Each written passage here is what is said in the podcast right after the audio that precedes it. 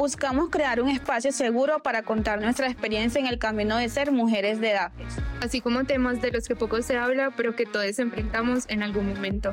En este espacio hablaremos de retos, miedos, comunidad y por supuesto, datos. Yo soy Valen. Yo soy Lau. Esto, es Data Soul. Bienvenidos a nuestro podcast.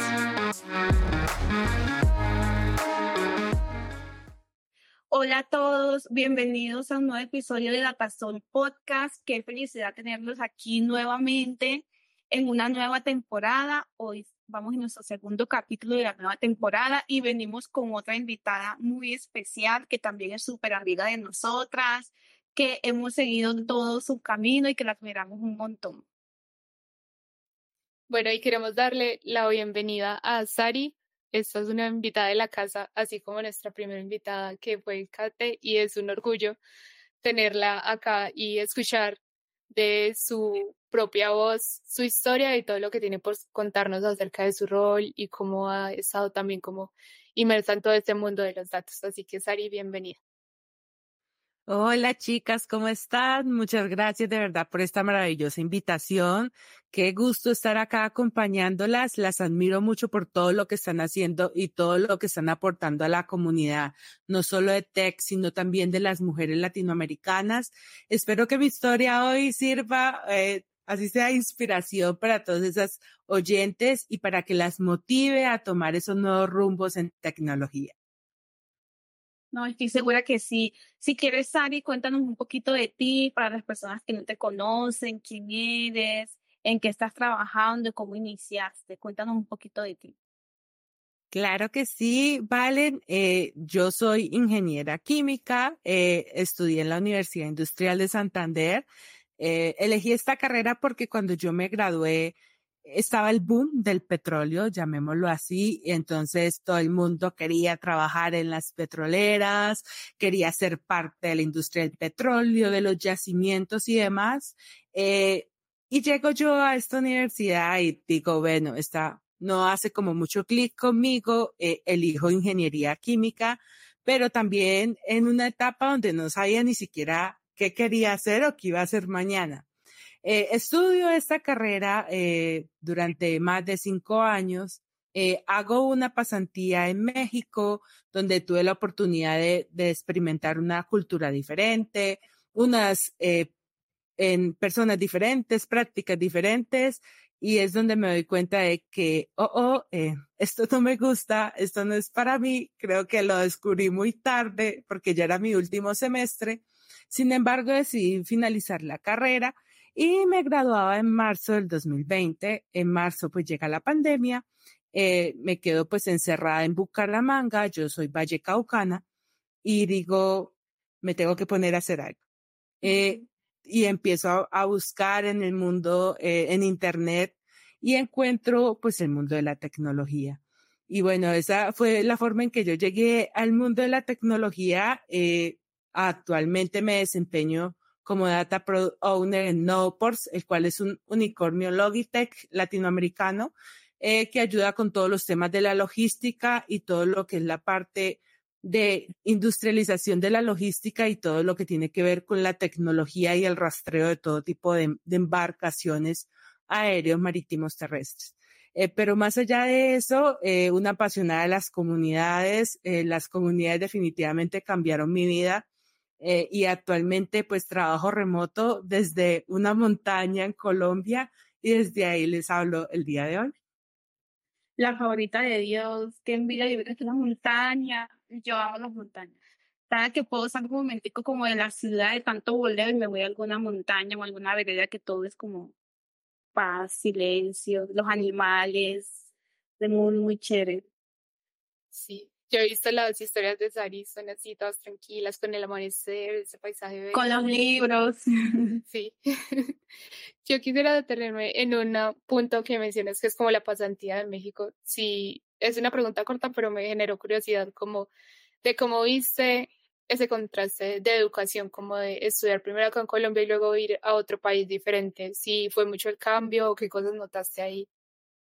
Fue mucho el cambio, especialmente la cuestión de recursos. Acá en los laboratorios de Colombia, donde hacíamos nuestras prácticas y demás, no habían eh, ni siquiera los elementos o las máquinas o los reactores. En México, al llegar, y eso que yo llegué a una universidad no principal, yo llegué a la Universidad de Guanajuato, y había recursos. O sea, era como que sí, dale, haz tus experimentos, ay, se me rompió esto, no te preocupes, tranquila, pedimos otro, eh, se me rompió el, el reactor, me pasó de tres mil dólares, ups, no pasa nada, tranquila. Ahí miramos cómo lo recuperamos. En Colombia ni siquiera te dejaban acercar a estos elementos tan costosos o tan delicados, lo cual retardaba mucho más tu proceso de aprendizaje. Y tengo una pregunta y en México sí tenías como muchas compañeras mujeres o tuviste la, como la oportunidad de ver cómo estaba el campo, por ejemplo, de la tecnología en cuanto a la inclusión de mujeres en ese momento. Frente al mundo de la tecnología fue súper curioso porque estando yo como ingeniera química me doy cuenta de que mis compañeras de ingeniería química en México sabían programar. Ya programaban mucho en MATLAB que es un programa que se usaba como para todo el monitoreo de los reactores y demás, eh, y yo no. Y yo decía como, Excel, y, y, era una desventaja gigante, y ellas lo hacían súper fácil, pero igual éramos pocos, aún siendo otra industria eh, química, éramos pocas, y ni se diga de la tecnología que pues en ese tiempo lo veía a la distancia, cero mujeres. Ay, no. Yo siento que, yo siento que sí, obviamente sí existen, pero necesitamos como algo para volver a como unirlas y, y, y que sean como muchísimo más. Yo creo que tenemos amigas de las comunidades que son mexicanas, pero como que necesitamos muchísimo más allá para que las mujeres se empoderen un montón. Me gustaría, me gustaría como conectar con mujeres de, de allá. Sí, pero igual ahorita también en México se han levantado muchas iniciativas de comunidades, eh, pero lo he visto más ahora. Eh, algo que sí, lamentablemente, viví en México y creo que eso es una realidad de todas las mujeres latinoamericanas, eran los dos feminicidios. Eh, y una compañera también sucedió esto estando yo allá y, y yo, pues como mujer, me sentía totalmente insegura eh, pero eso no solo en México, eso ocurre pues en toda Latinoamérica y sí, tristemente es algo que, que sigue pasando en todos los lugares de la TAM. ¿Y qué representó, por ejemplo, ya hablando como de este cambio de carrera? Porque digamos que en tu caso sí es muy como muy notorio, o sea, ingeniera química a, una, a, un, pues a un trabajo como de datos. ¿Qué significó, por ejemplo, para las personas a tu alrededor? ¿O cómo fue, digamos, ese contraste? Fue un, gran reto, chicas. Les soy honesta. Cuando eh, yo me gradúo eh, y pues empiezo a aprender por mi cuenta como eh, eh a programar, a, a, descubrir este mundo, pues tuve que regresar a mi casa materna, porque pues no tenía cómo subsistir por mis propios medios. Y mi mamá me veía todo el día sentada en un computador y al inicio yo le expliqué, no, mamá, es que estoy aprendiendo a programar. Ok, el primer mes, bien. El segundo mes ya me decía, no, Sari, tienes que ir a llevar hoja de vida a algún lado. Y yo le decía, no, mamá, yo estoy aprendiendo a programar. Eh, y era enfrentarme a, a su desconocimiento de ella verme en un computador sentada todo el día y para ella yo no estaba haciendo nada. Y yo le decía, no, mamá, eh, yo estoy buscando algo mejor, eh, yo me di cuenta de que la industria de la que me acaba de graduar no estaba tan bien. Y yo no podía cambiar esa situación. O sea, yo no podía cambiar la situación del país en cuestión de, de esta profesión o generar más oportunidades. Yo tenía que cambiarme a mí y tenía que cambiar mi rumbo. Y mi mamá me dijo después, no, que esto está, pues la situación era un poco compleja económicamente y tomé la decisión después de regresarme a Bucaramanga de nuevo a una piecita para poder estudiar tranquila. Y yo dije, es solo este año, solo este año. Y yo en enero, el otro año, voy a tener un trabajo. Y me lo propuse y ahí fue donde me involucré más en comunidades y demás. Y por allá otra personita me escuchó de que estaba buscando una oportunidad, fue Laura, y me dijo, oye, Sari, eh, yo eh, me estaba postulando esta empresa, ya no la voy a tomar, no sé si quieras como que te refiera, están buscando perfiles junior. Yo dije, de una. Y lo tomé y llegué a este mundo. Y lo más difícil de este mundo es la llave para abrir la primera oportunidad. Una vez que abres esa puerta, todo el mundo se te abre. Porque sigues, tú tienes que seguir adelante. Pero por el lado de mi familia, no. Hasta ahora mi mamá no sabe qué hago y no entiende de lo que hago. cuando estabas hablando de eso, recordé mucho como a veces cuando estábamos chiquitos que nos decían como usted todo el día sentado en ese computador y ahora es lo que hacemos diariamente para vivir. Entonces sí es muy curioso cómo, cómo van cambiando las cosas y que ahora ya hace parte de nuestra rutina, por decirlo así, estar ahí frente al computador trabajando y que eso también es como lo que nos apasiona de cierta forma, que no estudiamos como programación desde el inicio, pero que ya después sí se convirtió como en algo muy que nos motiva mucho el día a día. Total. Total. Y es algo que no solo se ha cambiado nuestra vida, sino que nosotras buscamos mostrar eso a más personas para que cambie su vida. Chicas, yo no sé qué hubiera sido de mí si yo no hubiera tomado este rumbo. Tal vez ni siquiera estaría en este mundo porque la, la situación económica pues sigue pues necesitando esa solvencia, sigue buscando, o sea, las deudas no paran, la alimentación, los recibos y demás, y eso no cambia esperando a que la situación del país cambie. Y a mí me cambió totalmente mi vida y es algo que yo he visto que tienen las comunidades, ese propósito de cambiar vidas y de cambiar la situación económica de las mujeres en la TAM, porque nadie, si nadie nos habla de esto, pues uno no le va a llegar la información así por osmosis del cielo. Alguien te tiene que, que dar ese mensaje y ese mensaje tiene que llegar de algún lado. Sí, muy de acuerdo con lo que mencionas. Y te quería preguntar también como, ya cuando entraste a ese primer empleo de datos, ¿Cómo fue ese contraste de lo que habías estudiado, que cuando uno estudia a veces es color de rosa, o sea, hay cosas como muy difíciles, pero los datasets son una cosa maravillosa para uno graficar y hacer libros. Pero ya cuando uno se enfrenta a la vida laboral es como, tienes 20 millones de registros, haz algo con esto. O esto es nuestro objetivo, pero no hay como un paso a paso de lo que tienes que hacer, sino cumplir ese objetivo e ir indagando. ¿Cómo fue como ese cambio ya a tu primer trabajo en datos? Fue un gran cambio. Diría que algo más allá de los datos, a lo que me, más duro me dio enfrentarme fue a las definiciones de los stakeholders, porque yo llegué trabajando para el sector público y no sé, hoy levantábamos requerimientos y decían ABC y el día de mañana ya no era ni ABC, sino que era XYZ más D. Y era totalmente diferente eh, poder generar un producto que satisfaciera eh, sus necesidades o sus expectativas. Eso fue algo muy difícil porque tenías que empezar a ponerte en el zapato de ellos y entender que tú no construías para ti, sino que construías para un usuario final que posiblemente no entendía eh, ni siquiera la herramienta, no entendía ni siquiera la estructura de los datos y demás.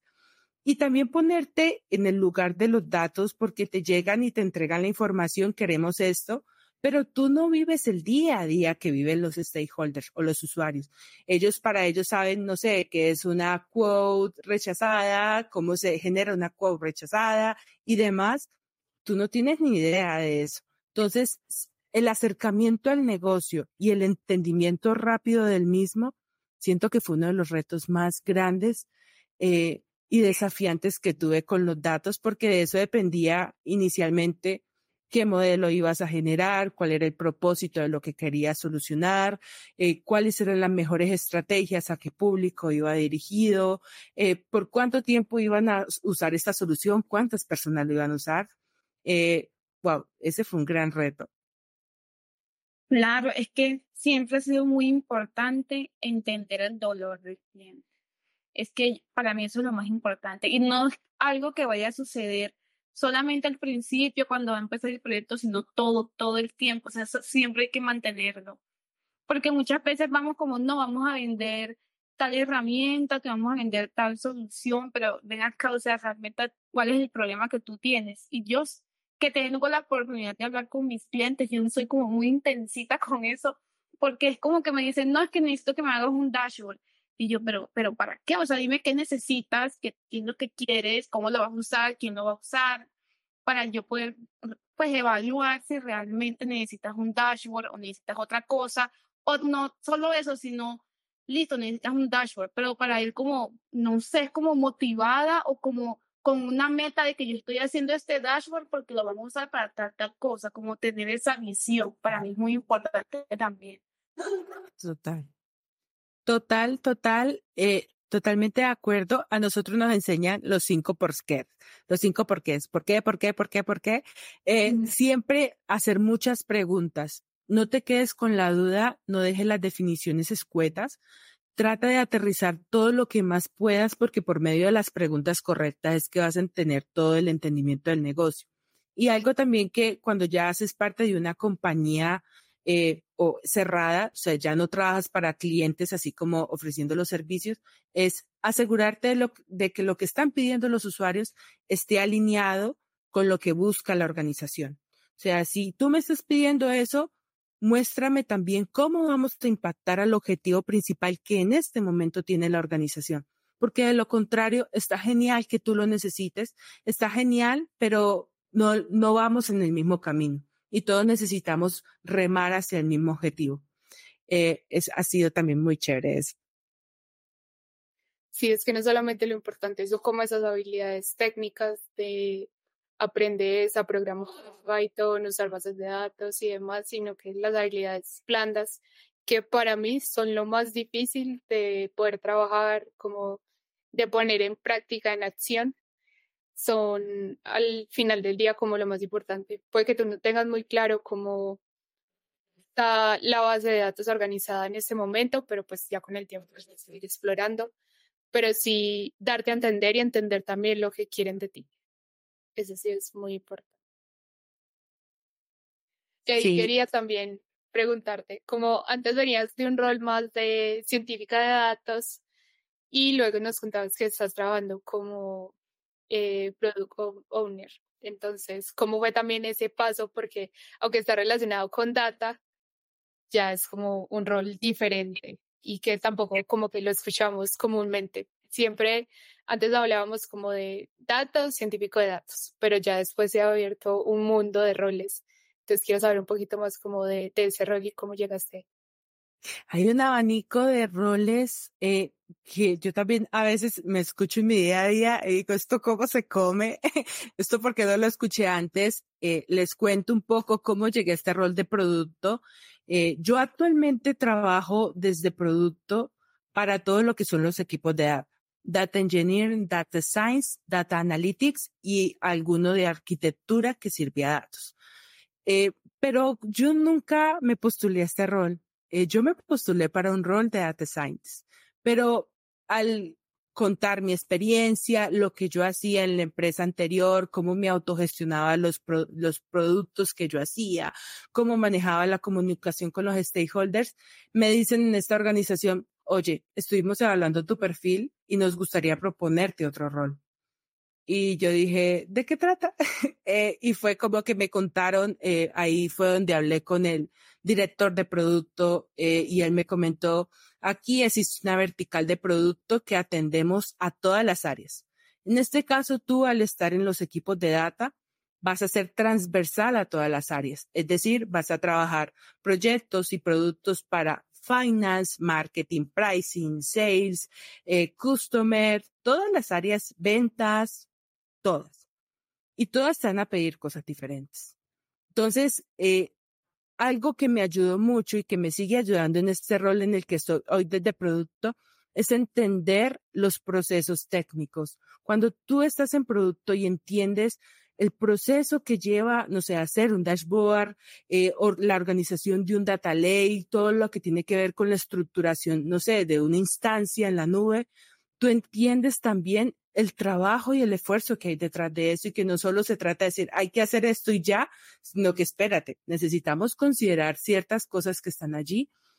Eso me ayudó mucho y algo que aprendí de las comunidades es a todos sí. Y yo dije, bueno, ¿por qué no? Y empecé, eché la bendición y empecé en este rol. Y algo que yo decía es, no quiero perder mi parte de data.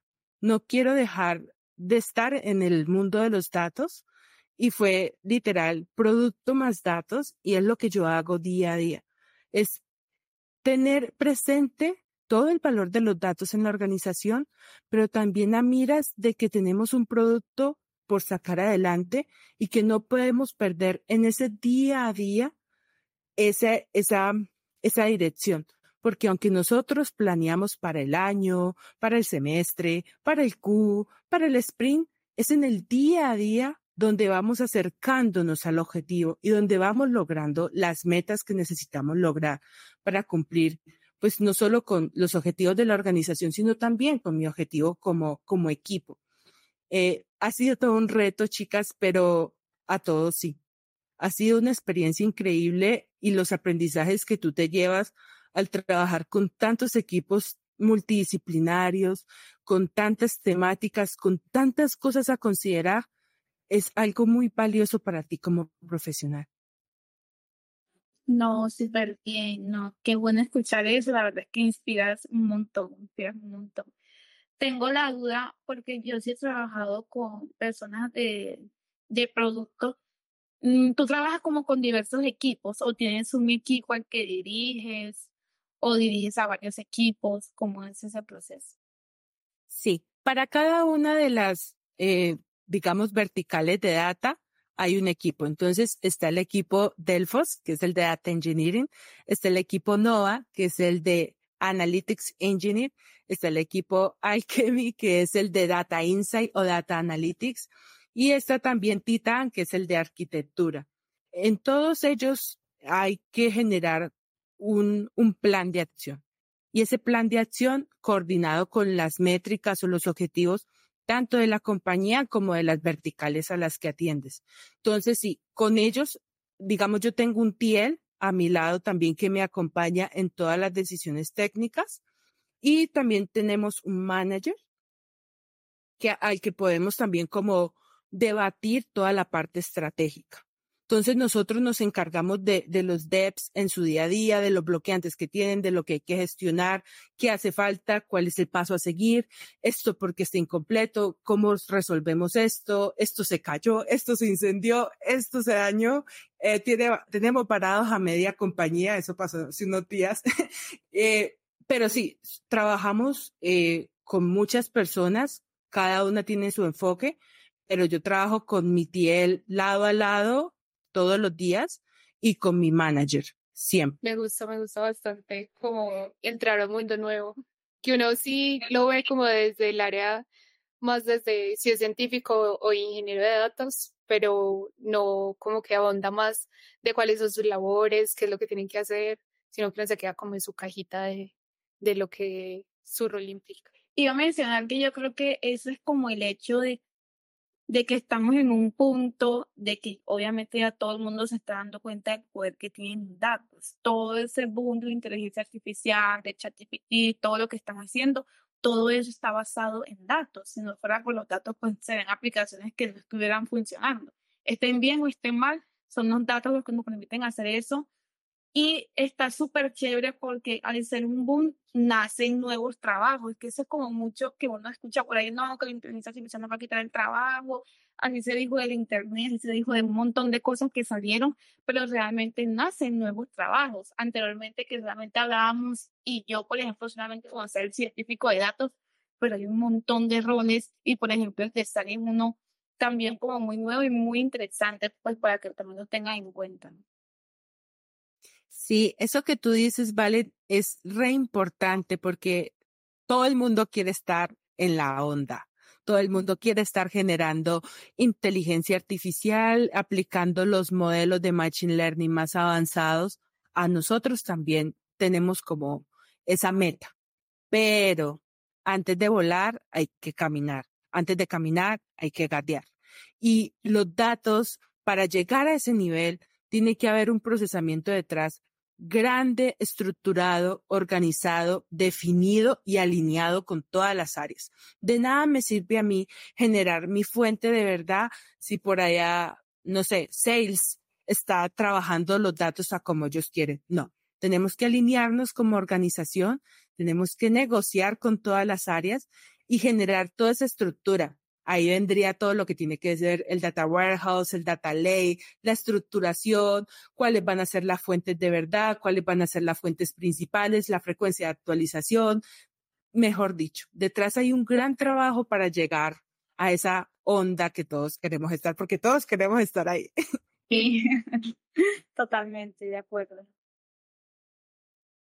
Y ahí también como relacionado a este rol, como cuáles son esas herramientas o esos conceptos que tú crees que son claves para las personas que quieran desempeñar ese tema de producto, como si tú quieres estar en un rol de producto, mira estas herramientas o este curso que te haya servido, este libro, algo como que te haya ayudado a entrar un poquito más al rol en el que estás actualmente.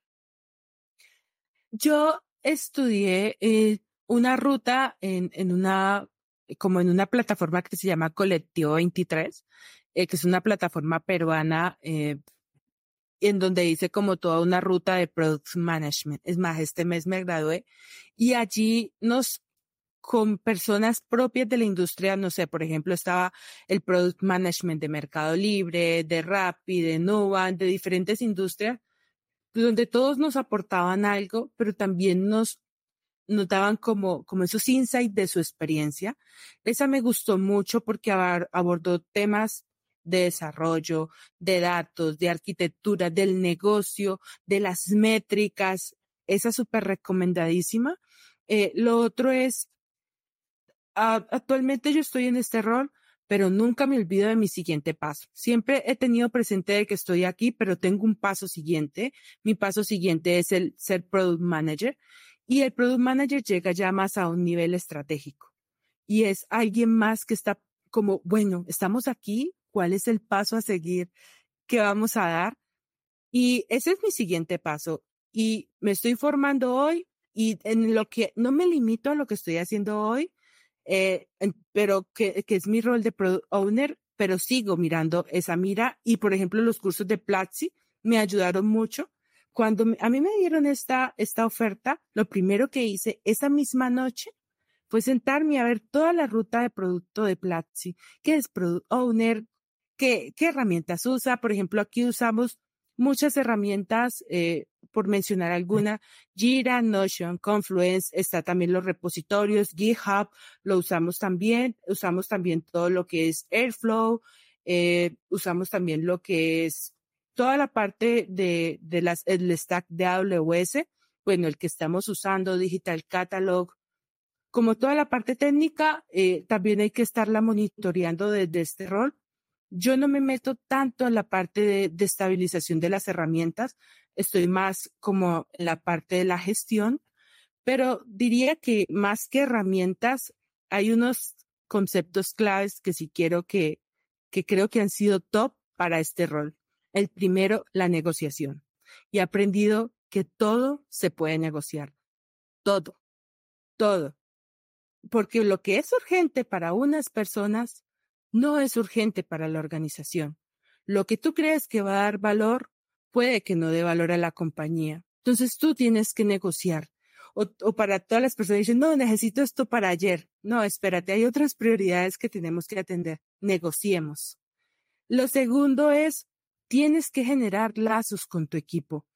Si a tu equipo le va bien, a ti te va bien. Si a ti te va bien, a tu equipo le va bien. Y tienes que aprender a generar esos lazos para salir adelante. Aquí en Noports, eh, tal vez porque todos estamos eh, trabajando con temas de logística, hablamos del tema de las embarcaciones, porque movemos eh, mercancía en grandes buques. Y decimos, aquí todos tenemos que remar, porque si uno deja de remar, el barquito empieza a dar vuelticas y no va para ningún lugar. Entonces, generar esa empatía, no como una familia, no es como llegar a ser familia, pero sí a llegar a generar lazos de comunidad en tu equipo, porque es un equipo, pero es una comunidad, porque estás ahí todo el día con ellos, desde la mañana, en la daily, el mediodía, en la tarde, que esta, que las ceremonias y demás.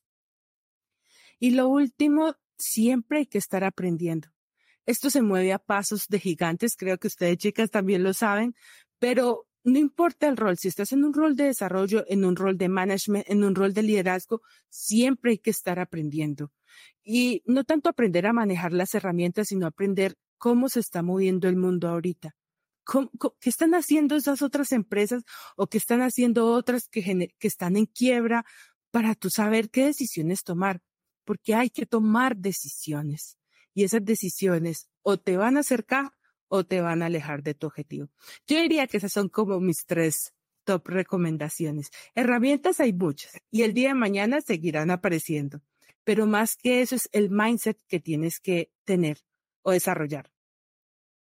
Claro, no, me gusta un montón, como ese mindset, como esa pasión, y yo incluso he visto como muchas comunidades también relacionadas con ese tema. Yo pensé, pues uno está ahí como cerrado en su, en su círculo y solamente cree que hay comunidades de tecnología y cosas así, pero también hay comunidades de, de ese tipo de cosas y son gente full, full apasionadas. Entonces, qué bueno saber que nos está compartiendo acá en este espacio todo eso. Y yo tengo una pregunta muy relacionada como la que mencionas, sobre todo como de equipo. ¿Cuál ha sido como esa cosa más retadora, porque no solamente tienes que tener como ese conocimiento técnico, sino también estar hablando y comunicándote entre equipos, como cuál ha sido el reto que has enfrentado al trabajar con estos equipos que son diversos, el estarte comunicando, que te entiendan bien lo que quieres, que puede ser un poquito complejo. Sí, puede ser complejo cuando estamos trabajando así como muchas personas. Sí, yo diría que el reto más grande ha sido mostrar el valor y no solo mostrar, demostrar a través de tus actos el valor de los equipos de data en toda la organización. ¿Por qué? Porque a las personas que están fuera de, de nuestros equipos de data, o sea, que están fuera del Tech Core, ellos no saben que existe Data Science, no saben que existe Data Engineering, no saben que existe, para ellos es data. Yo sé que hay alguien que hace cosas con datos. Entonces, el tú poder acercarte a todas esas áreas y poder brindarles valor y generar que la compañía sea tome sus decisiones basados en datos, no basados en intuiciones, no basados así como en yo pienso, sino en datos, y, consolidar a la compañía en data driven ha sido un reto gigante. Un reto gigante porque tienes que alinear y entender no solo pues ir a decir, ay, aquí está Botata, sino que también es entregar valor de forma continua. Y entregar valor de forma continua significa que ellos puedan confiar en sus datos, que ellos sepan que si entran a esta tabla donde está eh, las últimas ventas, esa tabla está bien, está actualizada, tiene la información que ellos necesitan para tomar decisiones en sus roles. Ese ha sido el mayor reto, llevar el valor de data a todas las áreas y sigue siendo un reto el día de hoy. Y, va a seguir siendo un reto el día de mañana. Y cómo no solo llevamos ese valor, sino que hacemos algo más. Viendo ese dolor que ellos tienen, ¿qué hago más? ¿Qué más hago con lo que tengo? No me puedo quedar solo, ay, ahí tienes tu tabla, úsala. ¿Qué más puedo hacer?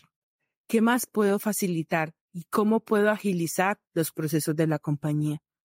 Bueno, y ya como para ir cerrando, tengo una pregunta que es más relacionada como a eso que nos decías de el paso que quieres dar. Como cómo te proyectas ya a ese nuevo rol y como cuáles crees que son como esos puntos claves que tienes que pulir de la salida de ahora para llegar a ese rol más adelante. Gran pregunta y creo que es una pregunta que todas las personas deberían hacerse, no solo porque estamos terminando un año y demás, eh, sino porque hace parte de de tu evolución. Antes de responder esa pregunta, quiero decirles algo que he aprendido en producto y es que tú eres tu mayor producto, tú, y tú eres tu principal stakeholder, tu principal usuario. Porque a veces yo trabajando en esta industria que tengo que estar pendiente de cientos de cosas, y a veces olvido que ese mismo interés que pongo en cosas afuera debo poner en mí, porque yo soy mi mayor activo, yo soy mi mayor valor, yo soy mi mayor producto. Y me he hecho esa pregunta que tú me acabas de hacer y he identificado tres cosas. El primero, el inglés. No se avanza si no se tiene el inglés, especialmente a esos lugares a los que tú quieres llegar. Ni siquiera para trabajar con personas de afuera. Yo trabajo con personas de Brasil, las personas hablan inglés. Entonces, sí o sí, trabajas con personas de la TAM o de afuera, necesitas el inglés. Lo segundo, necesitas trabajar en equipo, con todo tipo de equipos, técnicos, no técnicos, personas eh, que están atentas, personas que no están atentas. Tienes que saber trabajar con todo tipo de personas eh, y es algo también que he tenido que aprender y saber comunicarme con ellos y saber pedir lo que necesito sin rodeos. Hay que pedir las cosas, hay que ir al grano, sacar las cosas adelante. Y lo último, ser paciente. A veces queremos que todo se haga ya y queremos que todo el mundo eh, esté como en el mismo canal. Y no, todo tiene su tiempo. Hay que planearlo, gestionarlo y demás, pero hay que aprender a ser pacientes. Los procesos y los grandes desarrollos toman tiempo. Muy bonito, muchas gracias, Sari. Muchas gracias de verdad por darnos este espacio y por querer venir a contarnos un poquito de ti acá en Datasol Podcast. No, gracias a usted. Me mucho el episodio también y aprendí también mucho como de este rol que desconocí. Gracias, chicas, a ustedes. Sigan con este gran proyecto, sigan llevando ese mensaje, esa voz, eh, para que más seamos cada vez más personas en data, en tecnología y tengamos una mejor calidad de vida. Y sobre todo más niñas, más mujeres. Más mujeres, sí. Bueno, les vamos a dejar las redes de Saris en la descripción y también las vamos a compartir por nuestras redes. Recuerden seguirnos en Instagram como arroba podcast. Que estamos en todas las plataformas de podcast y que también en nuestro perfil pueden encontrar el Linktree donde están como todos estos enlaces para que vayan y nos escuchen. Y nada, gracias por acompañarnos en un episodio más y muchas gracias a nuestra invitada por compartir este momento con nosotros. Nos vemos en la próxima. Muchas gracias. Chao. Chao.